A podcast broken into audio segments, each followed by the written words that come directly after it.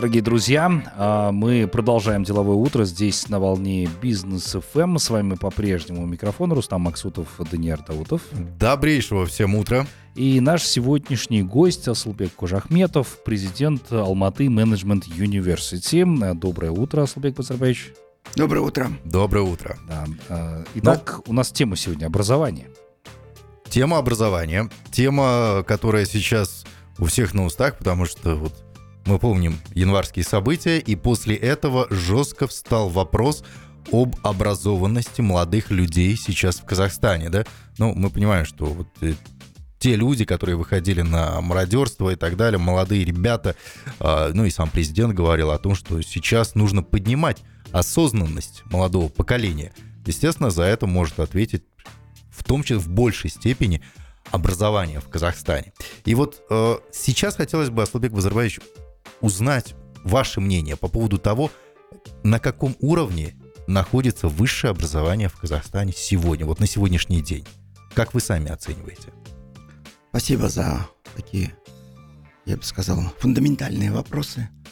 А, для начала я хотел бы сказать, что у нас само понятие образования, сама отрасль в этом смысле образования, само направление образования – неправильно оценивается угу. и государством, и населением. Ну и когда вы говорите, вот у нас были разные проблемы, январские и так далее, то это в том числе по этой причине.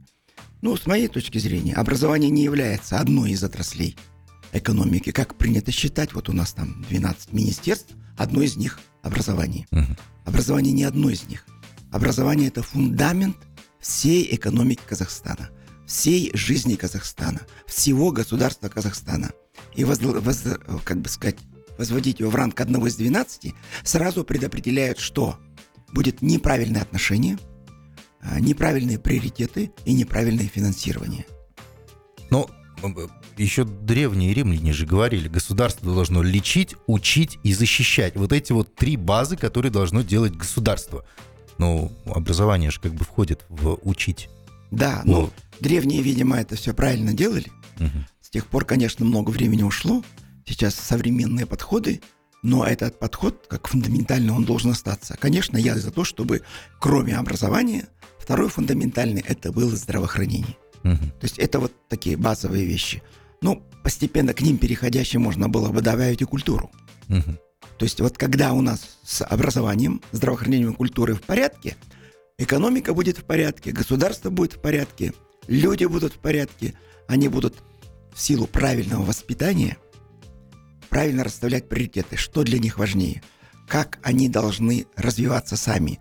То ли они сами от себя зависят, то ли они полностью зависят от государства, то ли у них иждивенческие настроения, то ли у них настроение ответственных, в этом смысле предпринимательски определенных людей, которые говорят, в этой жизни мы можем сделать все сами – если мы воспитаны, если мы образованы, mm-hmm. если мы культурны, и если мы знаем свои цели в жизни, а не пытаемся все возложить на государство и потом с них же и спрашивать. А, в этом смысле, когда говорится вот образованность людей, а вот какая у нас образованность, вот на это надо обратить внимание, ну тогда вы не говорите образованность, скажите правильно, воспитание. Uh-huh. Потому что слово воспитание как-то пропадает из лексикона, оно, конечно, начинается там в семье в первую очередь. А, и вот эта вот роль семьи в образовании, она снова недооценивается. То есть, допустим, если брать, а, от чего зависит человек, в первую очередь от состояния этого вопроса в семье. Если с семьей все в порядке, то дальше он правильно определится с, обр- с образованием. Куда пойти, то ли э, в профтехобразование, то ли сразу в ВУЗ, то ли вообще просто пойти на работу и как бы себе э, найти приложение там. Причем приложение не то чтобы на всю жизнь. Сейчас э, мир настолько быстро двигается, что задача в том, чтобы успевать в скорости движения с миром. При этом не только успевать, если взять, э, допустим, по всем параметрам и, ну, рейтингам в образовании Казахстана, э, и если взять по нашим навыкам, которые мы получаем, если взять по нашему месту в мире, то видно, что мы отстаем и очень сильно. Да. Но тогда если взять с точки зрения, а какой у нас э, талантливо ли у нас население, там молодежь или даже дети, или насколько мы вообще способны были бы, может быть, мы родились с какими-то недостатками и э, ну, как часто бывает говорят, я думаю, африканцы mm-hmm. тоже не согласны, что вот в Африке вот так вот. На генетическом уровне якобы, да, да есть да, какие-то... Да, якобы на генетическом mm-hmm. уровне, то здесь я снова не согласен. А, ну, я больше 50 стран мира объехал, все лучшие университеты. Ну, я нигде не чувствовал ущербным себя или детей, или студентов, или людей, которые были из Казахстана. Ущербности нет. Но если посмотреть по тому, а насколько мы в навыках сильны, то есть по таланту, по потенциалу, uh-huh. мы нисколько не меньше, а если не лучше, то по навыкам, конечно, мы падаем. И вот стоит вопрос, как нам поднять навыкную часть. А навыки, mm-hmm. конечно, это А. Экономика. Сначала экономика. Б. Навыки, которые дает университет. Ну и С, конечно же, личное отношение человека к тому, какое место в своей жизни он отдает своим навыкам. Уже ценности личные. Э, ценности это одно, навыки это другое. Навыки mm-hmm. это профессиональные, быстрота владения. Э, допустим, условно, сейчас если брать, Сейчас на первый слэм выходят э, это цифровые навыки. Mm-hmm. Есть ли они у нас, будут ли они у нас? И если, допустим, сравнивать по поколениям, даже взрослое поколение взять, по цифровым навыкам, наверное, они слабы. Но молодежь не слаба. То есть а, дети, если посмотришь, они очень а, такие ушлые, очень активные. А вот если посмотреть по ценностям, как вы правильно заметили, то здесь у нас много вопросов. Пробел пробел большой. Аслубек Базарбаевич, а вот вы говорите, что э, Министерство образования, его не нужно выводить в отдельную отрасль министерством и так далее. А что, если вот это министерство взять, раздробить на каждое министерство? Да? Министерство промышленности своей, своим образованием должно заниматься. Там, Министерство экономики тоже образовательную часть должно на себя в части экономических каких-то вопросов. Такая модель вообще возможно? Ну, с точки зрения не раздробление, а разделение. Угу. То есть здесь, наверное, есть много правильных э, подходов, угу. о которых вы и говорите, но не так. Вот э, прям по каким-то э, отраслевым принципам. Министерство может быть э, разделено так же, как оно сделано в России, так же, как оно сделано в Узбекистане, так же, как оно было у нас в Советском Союзе. То есть министерство, допустим, среднего образования или среднего и начального образования, где больше воспитательная часть, то было у нас отдельно. А после этого может быть идти Министерство профтех и высшего образования. Профтех бывает в некоторых странах относят к среднему, в некоторых к высшему. Но тогда, э, допустим, Министерство высшего образования и науки, а бывает высшее образование науки и инноваций, что является более современным трендом и более трендом, в котором ну, нуждается Казахстан – это наше слабое место. Поэтому с точки зрения разделения я, допустим, был бы за такое разделение. Но можно и в ныне существующем положении делать э, правильные э, тренды, правильные виды развития. Угу. Не обязательно дело не столько, знаете, именно вот в этом разделении. Больше вопрос в содержании. Больше вопрос в управлении образованием, как система управления. Больше вопрос в структурном построении самого, допустим, э, и даже среднего образования, и высшего образования. Если брать про высшее образование, то университеты должны быть автономны. Угу. Вот, вот кстати... этот вопрос автономности, он с одной стороны в законе написан, с другой стороны часто говорится министерством, но зачастую, э, скажем так, политика реализации вот этого автономности образования, она так последовательно не соблюдается.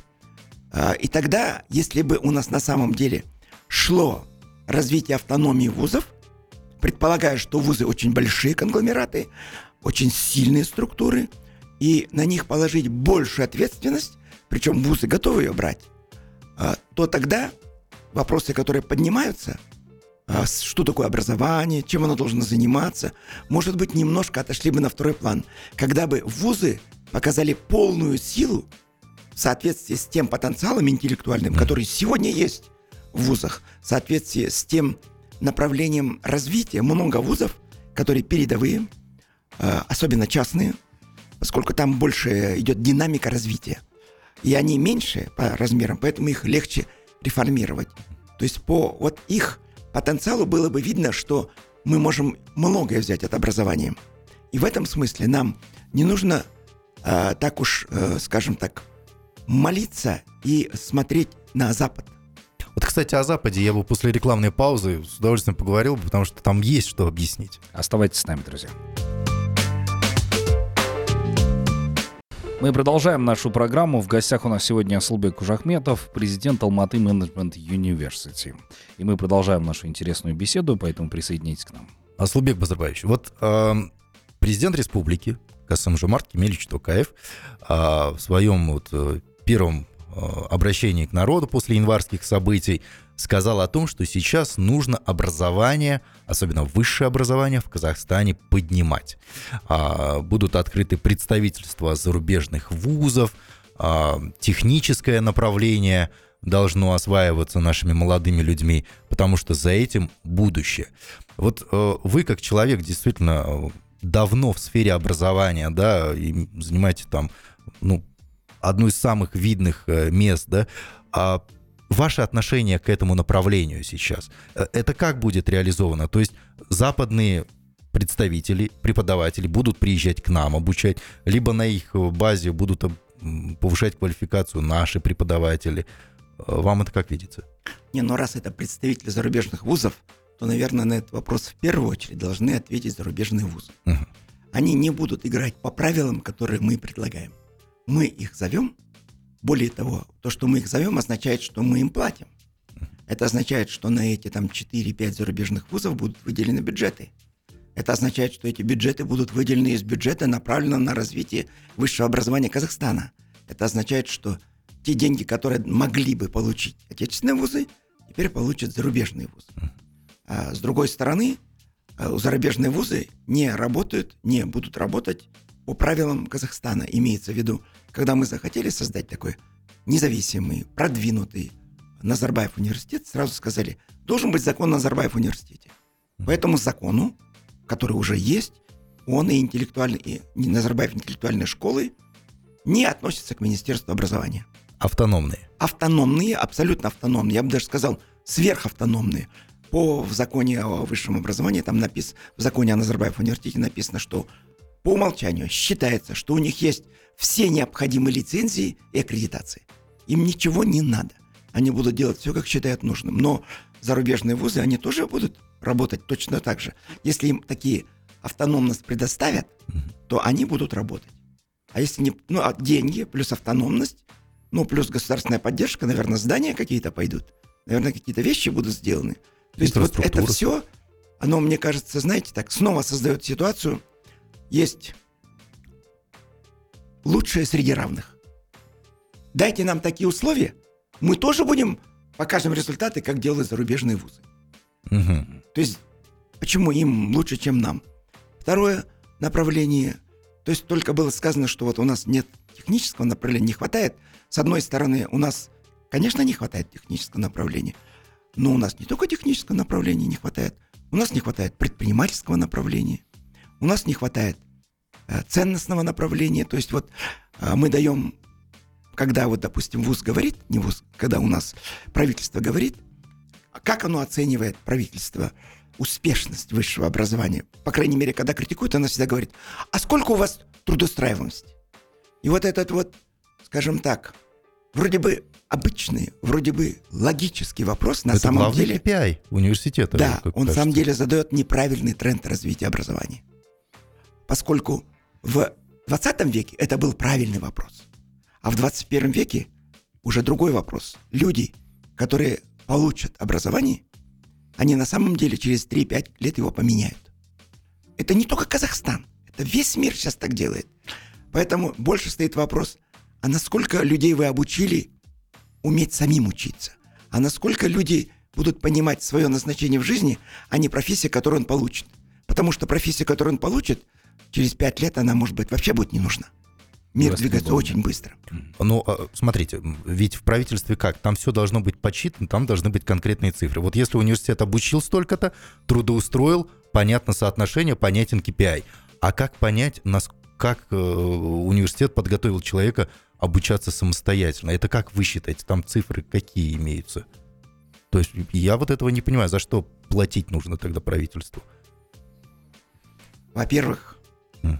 если взять э, страны, которые начинали как мы, типа Эмиратов, то есть у которых деньги ложатся на счета и которые могут себе это позволить, потому что у них много нефти и справедливое распределение нефтяных доходов, они человеку с начала ложат деньги, и они не говорят, куда ты пойдешь, как ты трудоустроишься. Они говорят, ты гражданин этой страны, у нас закон такой, бесплатное высшее образование для людей, которые подходят, то, пожалуйста, иди. Мы рассчитываем, что вузы, которые работают, они достаточно профессиональные, они достаточно сознательные, поскольку мы к ним относимся как к сознательным вузам, предоставляя автономию, то они, эти люди, они сами решат, куда пойти, работать или быть фрилансерами. Сейчас есть понятие фрилансеры, все считают это нормальным. И особенно после вот этого ковида, после перехода на онлайн образование и самое главное на онлайн работу, uh-huh. Все поменялось. Но те требования, которые записаны правительством, они не поменялись. То есть правительство должно идти в ногу со временем. Да, конечно, молодежь должна идти, конечно, вузы должны идти. Но извините, сначала правительство должно идти. Правительство отстает от этих и задает неправильные приоритеты или отстающие приоритеты. Это не означает, что у этих людей не будет навыков. Но на первом месте должно быть целеполагание каждого человека, для чего он в этой жизни, что он хочет, кем он хочет быть. Второе, у этого человека должны быть и ценности, как он это все сделает сам по себе. И третье, вузы должны поменять свое отношение к воспитанию, к осознанности, то, что вы назвали, к развитию страны. А сегодня, на наш взгляд, в вузах не хватает одной очень важной вещи. Есть такое понятие «третья миссия университетов». Ну, на Западе это давно есть. А у нас пока первая миссия и вторая. Первая миссия – обучение, ну, допустим, каким-то навыкам. И, и второе, говорят, еще исследования. Ну, с исследованием у нас пока очень плохо. А, но хотя бы есть. Но это то, что есть, это правильно. То, что сейчас начинает очень сильно э, э, повышать финансирование, это тоже правильно. Другое дело, как сделать зависимость, повысилось финансирование, улучшилось качество и количество исследований. Вот здесь вот э, система управления э, высшим образованием или система управления вообще со стороны правительства хромает, но как бы, по крайней мере, увидели проблемы, начали. Но сегодня нету понятия третья миссия университетов, когда университет должен быть лидирующим аспектом развития молодежи, воспитывающим. Например, а, очень много сейчас, если вы посмотрите вот по э, рейтингам э, ну, в интернете, если вы посмотрите, кто эти лица, имеющие обще... создающие общественное мнение, там Возьмите первые 50 человек. К сожалению, к моему большому сожалению, вы там не найдете вузов, имеется в виду. Там есть много людей, которые к вузам не имеют отношения. То есть это хорошо, что у нас такие люди есть. Но извините, вузы должны быть там в лидерах. Ну, по крайней мере, половина людей должно быть из вузов. Там есть несколько человек из вузов, но эти люди из вузов не позиционируют себя как представители вузов. Они как бы сами по себе. Да. В, это, в этом ничего плохого нет но вузы тоже должны себя позиционировать.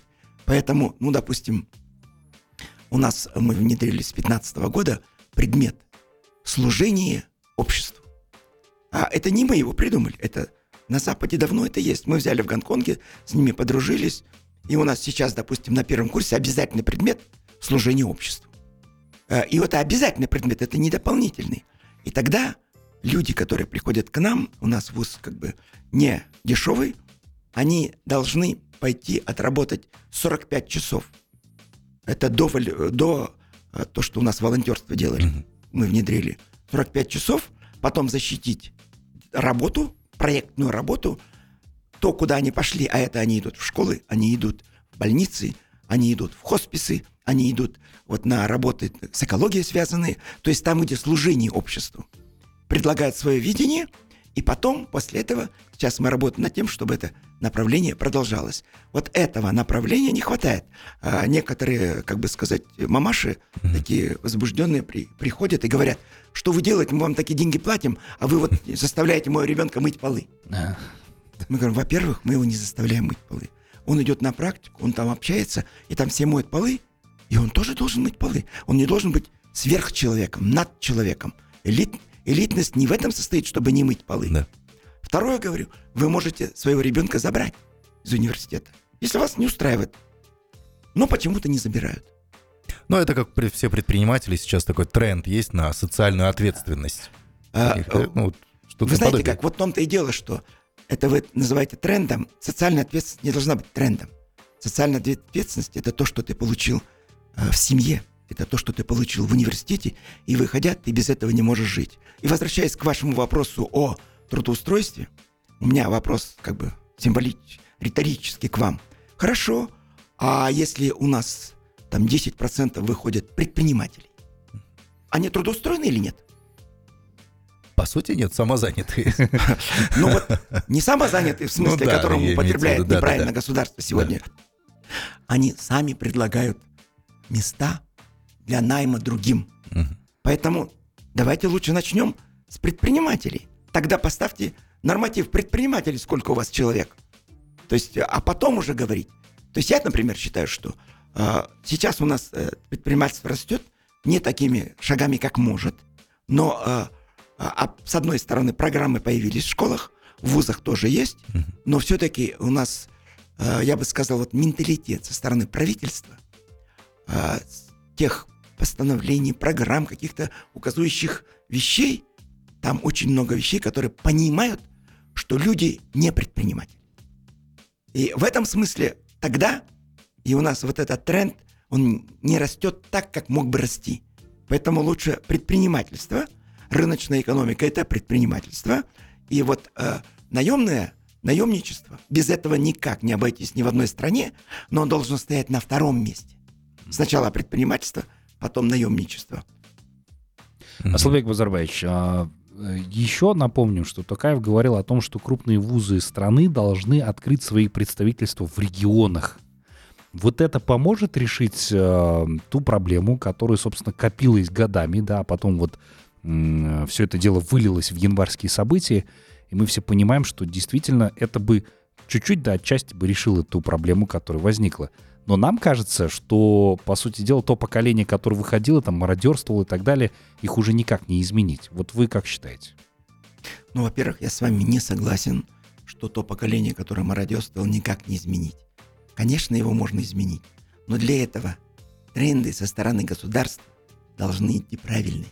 Ну, например, мы все с вами знаем, насколько плохо у нас состояние с борьбой с коррупцией. Да, То есть это да, прям поедает да. наше общество. Но я, например, противник, чтобы столько людей арестовывали за коррупцию, сажали и докладывали победно. Это не э, создает нужный тренд о том, что это стыдно. Это больше говорит, вот их поймали, а еще сколько-то не поймали.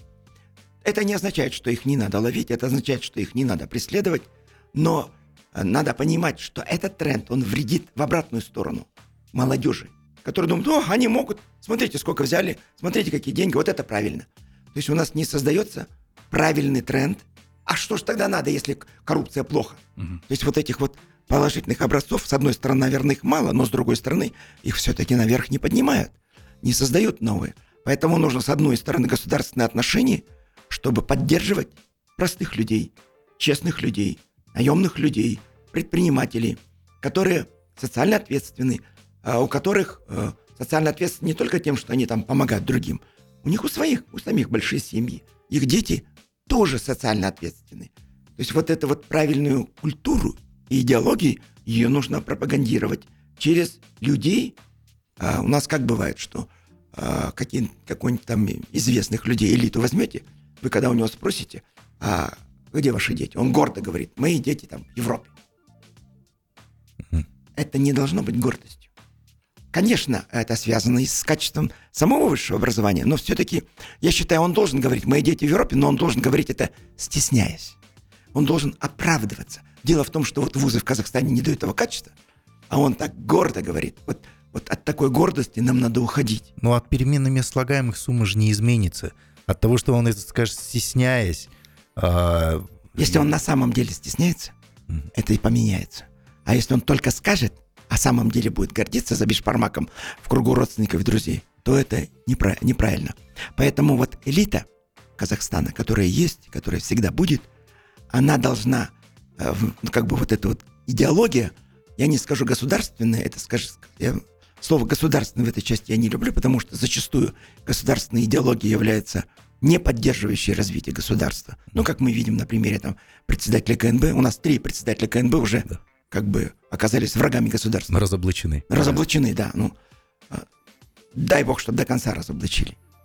Поэтому, а, да. Да, а что касается вузов, которые должны открывать представительство в регионах... Вот теперь поможет? смотрите, да. Э, что-то я не слыхал, чтобы Гарвард открывал представительство в других странах. Угу. Он, наоборот, делает как? Чтобы все к ним ехали. Поэтому усилия вузов, хороших, сильных, национальных, э, должны быть направлены на то, чтобы люди из там глубинки Северо-Казахстанской области рвались в этот вуз в Алмату. То есть надо вот эту сторону создавать. Да, это создается еще, знаете, каким методом? Если брать про доступность образования, то эти люди, вы скажете, ну, у них нет возможности приехать. Давайте создавать им возможность приехать. Давайте социальные кредиты. Если вы возьмете э, Великобританию, в которой считается хорошее образование, много классных вузов, много людей едет туда, э, но ведь у них для своих людей, у них процент людей, которые получают помощь от государства, 90%. Ух ты. Причем социальные кредиты очень выгодные. То есть ты получишь, будешь возвращать кредит через три года после окончания вуза, начиная, и еще лет 10-20. Причем проценты это там 2-3%. И предполагается, что закончив вуз, получив хорошее образование, ты найдешь или создашь хорошую работу – который будет тебе помогать все это возвращать. То есть у нас, допустим, социальное кредитование людей, особенно из сельской местности, те, у которых меньше всего возможностей, с одной стороны, его мало, с другой стороны, там очень ужасные условия. Ну, начиная там каких-нибудь 6-7% в год. И третье, у нас государство и вузы сами не объясняют, и банки, кстати, не объясняют идеологию социального кредита. Потому что это же очень выгодно взять деньги сейчас, оплатить через 10 лет. Причем ты же платить будешь не в валюте, а в национальной валюте. А национальная валюте через 10 лет, вообще-то она по итогам того, как вот эти 30 лет происходили, она очень сильно обесценится. Да. Условно ну, ты, инфляция. Да, условно ты берешь, там, пускай будет полторы тысячи долларов в год, на 4 года 6 тысяч долларов, ты возьмешь 6 тысяч долларов, а возвращать будешь не больше трех а может быть даже и меньше. Отрицательный процент получается. Отри... Он, он так и есть да. а, за счет инфляции. А, теперь тогда, получается, этим людям всем можно ехать. Теперь вузы. Вот на самом деле здесь, знаете как, а, это всегда было в Казахстане. Государственные программы, в принципе, там много здравого смысла. Но дело в том, что в реализации там нет никакого здравого смысла. И вот сейчас получается, с одной стороны, мы говорим, э, нам нужно качество образования, но приглашаем зарубежные вузы. Давайте развивать наши вузы. Теперь, а почему вот нашли же формулу там для Северо-Казахстанского университета? Завязались там с University of Arizona, не путать Arizona State University. Mm-hmm. А, и, а, а в Кокчетаве тоже можно создать вуз. А можно в других вузах создать. У нас же наоборот законодательство не позволяет. У нас запрещено иметь филиалы в регионах. Угу. Это законодательство Казахстана. Вот я бы про автономность э, вузов поговорил бы в следующем блоке после рекламы сразу. Деловое утро на бизнес FM. Мы продолжаем интересную беседу. В гостях у нас Аслубек Ужахметов, президент Алматы Менеджмент Университи. Сулбек Базарбаевич, вот э, вы в первом, кажется, блоке нашего интервью говорили о том, что э, если, например, западные вузы сюда, в Казахстан, придут, что они не будут действовать э, по законам э, нашего правительства, они будут автономными, да, тот же самый Назарбаев И- им, университет. им предоставят такие Да. возможности. Назарбаев университет то же самое, он автономен, абсолютно, супер автономен. А вот на- и мы видим результаты этих вузов, их автономности. Нашим вузам, э, государственным, частным в Казахстане, нужна ли автономность? И готовы ли мы к этому? Давайте разделим. Нужна и готовы. Давайте. То есть нужна ли автономность? Дело в том, что, э, доп- допустим, взять университеты. У них учатся у нас сейчас там, от 5 до 10 до 20 тысяч. Плюс у них работает там, от 5 до 10 тысяч сотрудников, преподавателей. То есть это такое громадное предприятие. А теперь представьте себе, что к громадному предприятию а, у нас 120 вузов из Астаны будут давать указания, как работать. Что является, например, их стратегией? Что они могут делать, учитывая свой кадровый потенциал, учитывая город, в котором они находятся, учитывая ту отраслевую специфику, которая относится к этому городу, а, видно ли это из Астаны? Ну, наверное, это невозможно увидеть. Таких э, людей и, и министерств нет ни в одной стране. Поэтому а, а, э, управление должно быть отдано в руки тех, кто управляет такими, ну, находится в регионах. И вообще автономия, это она предполагает три типа, как сегодня сейчас принято говорить. Управленческая автономия – это принятие решений стратегических, включая финансы там же. Второе – академическая автономия. Академическая автономия – что же реально этот вуз будет заниматься, какими специальностями. А, причем вуз имеет право тогда делать не только те специальности, которые сегодня, сейчас условно нужны конкретному региону. Он будет делать те специальности, которые нужны будут через 4 года. М. За 4 года все может измениться. А кто может предвидеть? Министерство не может. Ну, как бы другие функции. Да. А ВУЗ обязан. Если он не может предвидеть, прогнозировать, это плохой ВУЗ, и он постепенно должен сойти на нет. Но чтобы он сошел на нет, должна быть система, которая ему помогает уйти с рынка. То есть должно быть рынок, конкуренция в высшем образовании Казахстане. Ну и третий тип э, э, автономии – это кадровая автономия. То есть он сам должен решать, кого, на какую зарплату пригласит. В том числе он имеет право пригласить из-за рубежа. Если у него есть деньги. Если нет, берите из э, академической среды. Если вот не хватает, возьмите из практикоориентированной среды. У нас очень много людей, э, по крайней мере, на пример нашего университета часто приходят люди с больших компаний, которые говорят, ну, в принципе, вот мы хотели бы, чтобы наша молодежь стала другой, мы хотели бы сделать вклад. Мы, кажется, мы видим, куда идти. Но обычно мы говорим, ну, имейте в виду, наши вузы не конкурентоспособны по зарплате с бизнесом в Казахстане. Мгм. Это только в Казахстане так. А, а, то они говорят, нет, мы уже, в принципе, заработали. Конечно, мы хотим, чтобы была достойная оплата, но мы не будем ее сопоставлять с зарплатой в промышленном секторе. Да, такие сознательные люди есть. И вот, если у вас есть эти три вещи, то вы можете решать, я буду какой. Вот сейчас идет обсуждение в парламенте нового а, изменения в закон о, по развитию высшего образования. А, э, это решение было принято а, президентом Казахстана Токаевым а, полтора года назад о том, чтобы вузы разделить на четыре лиги. Первая лига – конкурентоспособные на мировом уровне. Вторая лига – конкурентоспособные на национальном уровне. Третья лига – конкурентоспособные на региональном уровне. И четвертая – оставшиеся.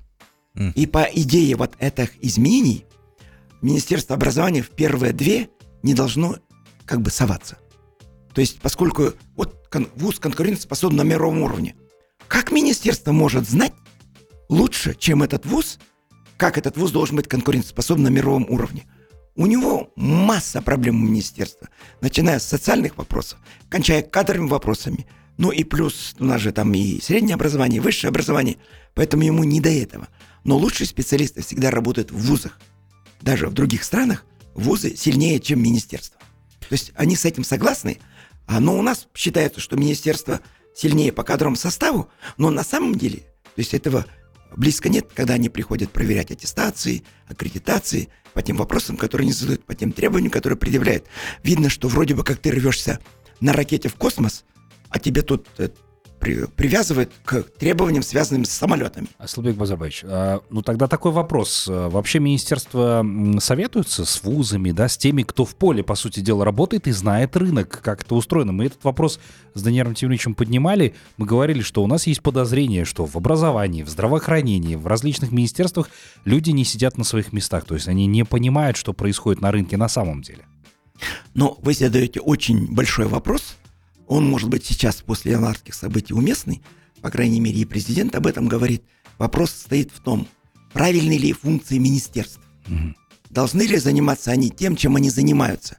Могут ли они создать экономику конкурентоспособную, эффективную, ну еще и э, перспективную? А, здесь а, ответ скорее, с моей точки зрения, не могут. Поэтому субъектам нужно давать больше свободы, Поэтому у нас НПП Атомикен все требуют как бы изменений, надеюсь, они произойдут, но это не только Атомикен, это не только Министерство образования, это любое министерство возьмите, поэтому стоит формула. Когда происходят какие-то серьезные недостатки, а они вроде бы очевидно произошли, у нас нет изменений в госуправлении. Начинать надо с изменений в госуправлении. Они задают правила игры. Зачастую, как показывает опыт, а, не очень эффективные правила игры. Поэтому сначала давайте рассмотрим правила игры. Сначала давайте посмотрим законы для этого, насколько эффективен парламент стоит вопрос. А потом будем смотреть, насколько вот эта вот реализация идет на уровне маслихата. Насколько маслихаты разбираются во всех этих вопросах. Поэтому это все государственное управление. Если государственное управление будет эффективно, тогда мы можем поставить правильные цели для предприятий, в том числе и для вузов, как предприятий в области образования. У нас зачастую считают, что предприятия сами управляют, в то время как автономии недостаточно или э, правильно пишется, но неправильно применяется.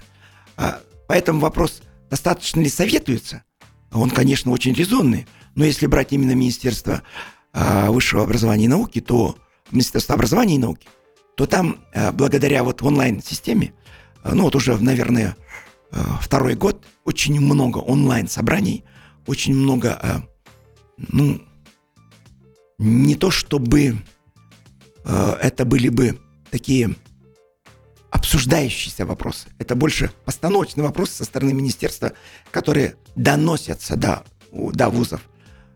С одной стороны, можно было бы и меньше таких совещаний. С третьей стороны, вопросы, которые обсуждаются, должны выноситься те, э, которые принесут пользу от обсуждения, а не попытку снова пытаться проверить и, и так далее. Mm. Очень много же было вот на НПП Атомикен вопросов, связанных с тем, как министерство управляет НПП Атомикен. Очень там жесткие вопросы были, но среди из зала шли. А, и мне кажется, что вот такого рода открытое обсуждение, оно нуждается в любом министерстве, и, конечно, в Министерстве образования и науки. Ну, как холодный душ, по сути дела, отрезляет иногда. Но, надо, знаете как, холодный душ мы можем сделать всегда. Угу. Но проблема же не только в том, чтобы холодный душ и отрезвить. Потом нужно, после того, как это люди отрезвели, все равно помогать, развивать, создавать эту систему. Не нужно молчать, когда мы видим, что очевидные вещи неправильные. А зачастую у нас, допустим, особенно государственные вузы, это и образованные, и с Болошака ребята, и пришли. Но когда некоторые вещи идут откровенно такого э, патерналистского типа со стороны государства, ну и когда ты им в частном порядке им задаешь вопрос, а вы, ребята, вот вы же учились вот этому, а говорите почему-то вот это. Они говорят, ну, Сики, ну вы же понимаете, мы же, мы же тут э, сверху назначаемые, мы же не можем пойти против. Я говорю, почему не можете? В этом состоит автономность. Вы же вы идете против не для себя, для страны. Если вы сегодня не будете говорить то, что думаете, завтра система будет еще хуже, чем сегодня. Наша с вами задача э, изменить систему. При этом те министры, которые там вас э, или напрягают, или через свои какие-то э, поднадзорные органы или людей, они, может быть, завтра вам скажут спасибо, потому что вы помогли принять, может быть, трудное, может быть, э, сложное, но все-таки правильное решение для будущего. А еще лучше вам скажут, вот вы как родитель, вы всегда просите одни решения. А как чиновник, который занимает это место, вы делаете другие решения. То есть здесь больше вопрос стоит вот в этой честности. Но опять-таки, если честность брать, честность, из которой вытекает справедливость, из которой вытекает правильное направление развития общества, то тогда стоит вопрос, вы сами в школе были честны, вы сами в ВУЗе были честны, вы сами принимая вот эти вещи, честно поступаете или нет? Надо поступать не так, как говорят сверху, надо поступать так, как требует ваша профессия, так, как требует будущее, и, конечно, как требует ваша совесть. Вот эти все вещи, они же идут от госчиновников. Допустим, когда говорится про коррупцию, ну, я обычно свой любимый пример а, говорю, не нужно так бороться с коррупцией, как вы боретесь. Вот вы, уважаемый министр, пришли, вас назначили, вы выйдете в коридор с вашего высокого этажа, коридор, э, посмотрите сверху вниз на площадочку, ну, внизу там, угу. обычно паркинги. И на паркинге выберете все машины. И неожиданно выяснится, что ваши сотрудники ездят на очень хороших машинах. И если а, вы начнете им задавать вопросы, как это положено, через какие-нибудь антикоры, они вам найдут 125 причин. Папа подарил, мама подарила, племянник подарил, друг подарил и так далее. Но это неправда. Этому верить не надо. Вам нужно сказать, Айналайн, чтобы работать на госслужбе, первое, ты должен быть э, приземленным. Не, приземленным. Ты не должен быть таким вычурным, таким гламурным, таким... Э, ты не должен противоречить морали. Ты должен быть скромным. Если хочешь работать у нас в министерстве, Айналайн, кто тебе подарил, отдари ему машину, а, но будь скромным. И ну, при этом не надо на работе ездить на одной скромной машине, а после работы на другой нескромной машине. Это вот как раз-таки та самая история с таможенниками, когда приехали проверяющие, посмотрели, а чего это вы все на BMW, Мерседесах ездите? На следующее уже утро, ну, я не знаю, это вот как, какой надо интеллект иметь, да, на следующее утро все приехали на Камри 30 Причем даже там разнообразия даже не было. Не удивлюсь, если они это все Это, видимо, была машина жены. Да, наверное. Э, это, видимо, они сразу купили на чаевые. Аслубек Базарович, спасибо вам большое, что пришли к нам. А, действительно, с вами пролетает время незаметно. А, я думаю, что это не последняя встреча, потому что тема образования сейчас поднимается активно. Вот буквально за, на выходных прошла выставка а, зарубежного образования. Там был аншлаг.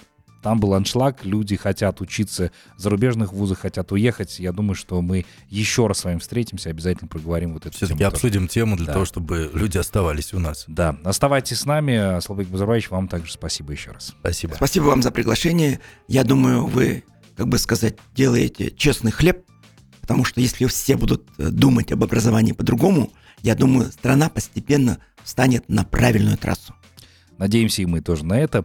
А, друзья, вас призываем оставаться на волне бизнес FM. Эм. До новых встреч в эфире. Всем пока.